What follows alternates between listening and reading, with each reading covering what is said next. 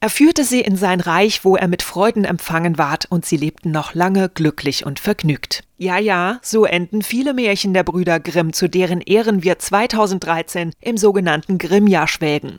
Anlass dafür ist unter anderem, dass die Grimmschen Kinder- und Hausmärchen letzten Dezember 200 Jahre alt wurden.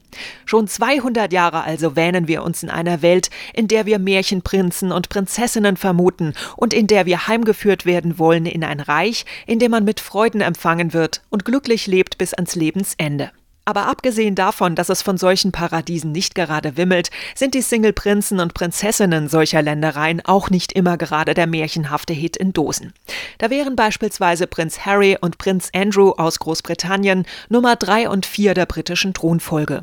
Der eine ist aktuell der wohl begehrteste Junggeselle der Welt, beweist mit Nazi-Verkleidungen oder auch mal ganz ohne Klamotten, aber nicht immer gerade Stilsicherheit in Sachen Party-Outfit. Außerdem scheint er einen Hang zu On-Off-Beziehungen zu haben, worauf man auf Dauer sicher auch gut verzichten kann. Der andere hat mit Andrew Albert Christian Edward Mountbatten Windsor zwar einen echt coolen Namen und mit der Bezeichnung Duke of York einen hippen Titel zu bieten, aber dafür steckt er mit seinen 53 wahrscheinlich auch gerade fett in der Midlife Crisis und trauert im Zuge sinkender sexueller Anziehungskraft womöglich früheren Zeiten nach, in denen er als Randy Andy, also geiler Andy galt. Schauen wir uns hierzulande um, so wäre da zwar kein Königs, aber immerhin ein ganzes Fürstenhaus zu bieten, zumindest sofern ich die Regenbogenpresse richtig deute.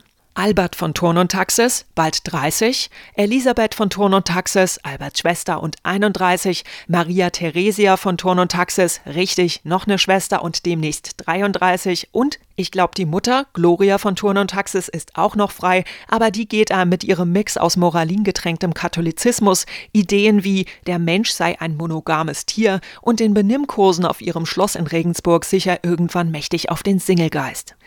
Aber selbst wenn wir uns dafür erwärmen könnten, die Queen oder eine Gloria von Turn und Taxis eventuell als Schwiegermutter zu bekommen, selbst wenn wir es akzeptabel fänden, mit solchen Menschen an der Seite wohl auch ständig einen Gala oder einen Frau im Spiegelreporter an der Backe zu haben, wie sollte man solche vermeintlichen Märchenprinzen und Prinzessinnen denn überhaupt kennenlernen? Ganz bestimmt nicht wie im Märchen. Denn wie sich die Jungs und Mädels dort über den Weg laufen, ist manches Mal schon ziemlich absurd. Nehmen wir mal die Geschichte von Rapunzel. Benannt nach einer Glockenblume, deren Wurzeln ganz passables Gemüse und Salat abgeben, haben wir es hier mit der Inhaberin verdammt langer Haare zu tun, die außerdem scheinbar auch was mit den Ohren hat. Auf den Spruch Rapunzel, Rapunzel, lass dein Haar herunter, lässt das Mädchen üblicherweise selbiges aus den luftigen Höhen eines Turmfensters herabgleiten und eine alte Zauberin die Rapunzel in diesen Turm gesperrt hat, klettert an den Haaren hoch. So weit, so gut.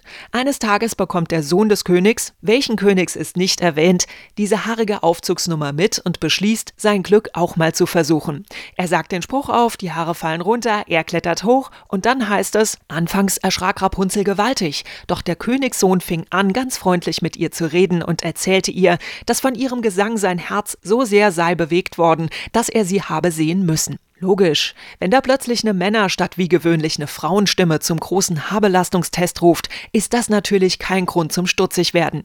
Aber zumindest muss es Rapunzel doch gesehen haben, dass da gerade ein Typ an ihrem Zopf hochsteigt. Also wohl ein typischer Fall von schlecht hören und schlecht sehen. Oder die Story von Dornröschen.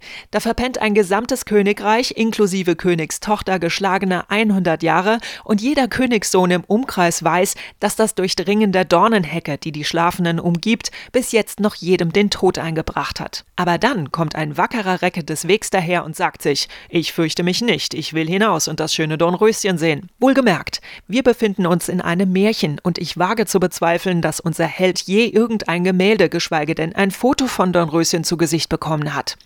Da setzt also einer sein Leben aufs Spiel, weil er annimmt, da schlummert die optische Offenbarung in Prinzessinnengestalt, die jedes Männerherz höher schlagen lässt. Und was ist, wenn das zwar unter Umständen sogar stimmt, Dornröschen aber eine dumme Nuss mit einem Sprechfehler ist und am Ende auch noch Mundgeruch hat, was nach hundertjähriger Unterbrechung der Mundpflege ja durchaus kein Wunder wäre.